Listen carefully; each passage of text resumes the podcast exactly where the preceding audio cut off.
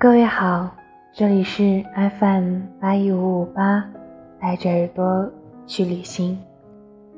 我是主播小台，今天和大家分享的文章来自吕一涵。万水千山走遍。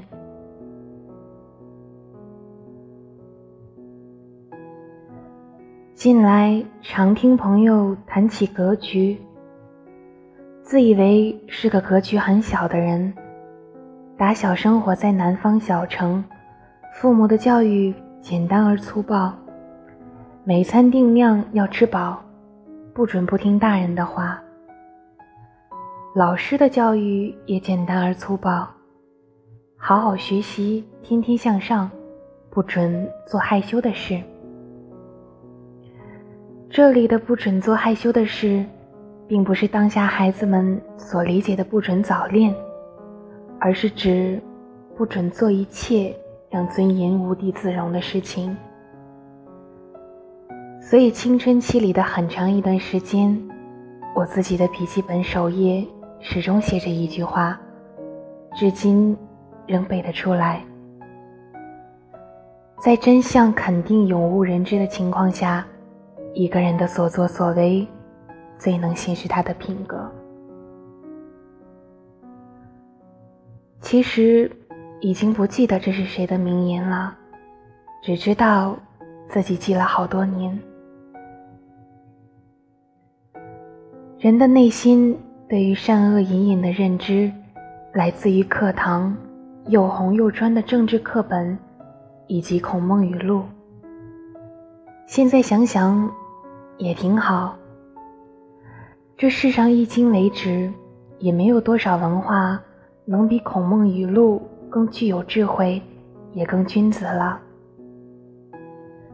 众多历史文化里，饱含争夺、杀戮和野蛮。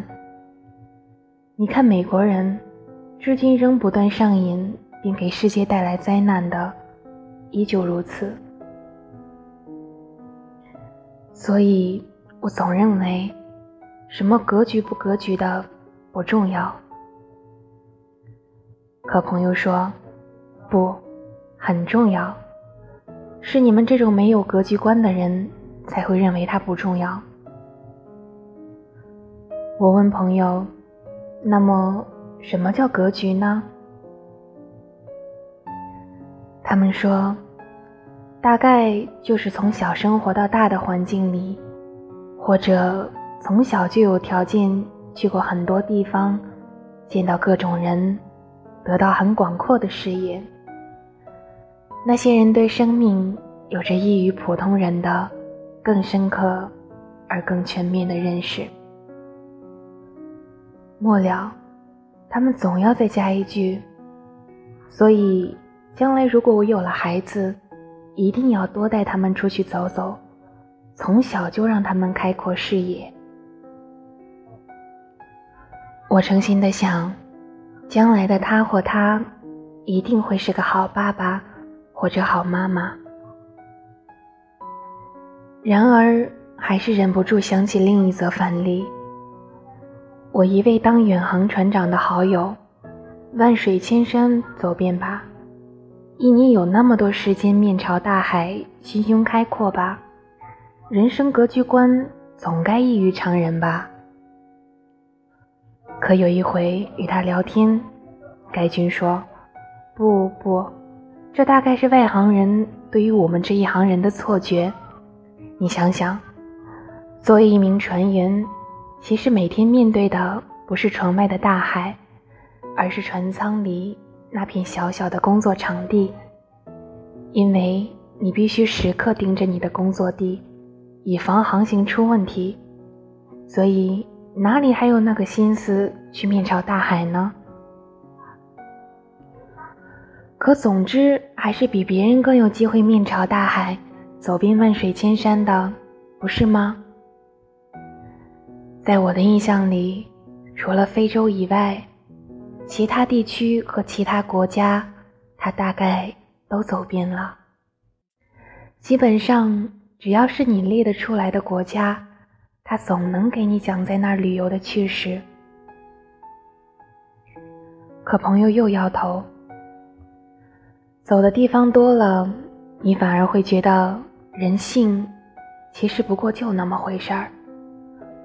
国与国之间的区别在于文明的高低，可人性总在那里。在你的城市里，你同样可以见到很多人啊，不一定要走遍万水千山。他说。人的胸襟和见识，不在于脚下走过的路，而在于自己从小培养的生活模式。虽然我们并不能否认的是，行万里路也并不是没有用。大概没有行过万里路的人，对诗和远方总是有着莫名的珍重之感。而人性的弱点在于。对于唾手可得的，又总不是那么在意，所以我的船长朋友才会觉得，行万里路给他带来的认识是人性不过如此。朋友问我：“你呢？如果将来有小孩，会不会带着他们到处走，提早让他们见识这个世界？”我想了想说。在见识世界之前，还是先让他们学一学孔孟语录，教他们不做害羞的事吧。毕竟，我国上下五千年的智慧，可比万水千山珍贵多了，不是吗？至于格局不格局的问题，再说吧。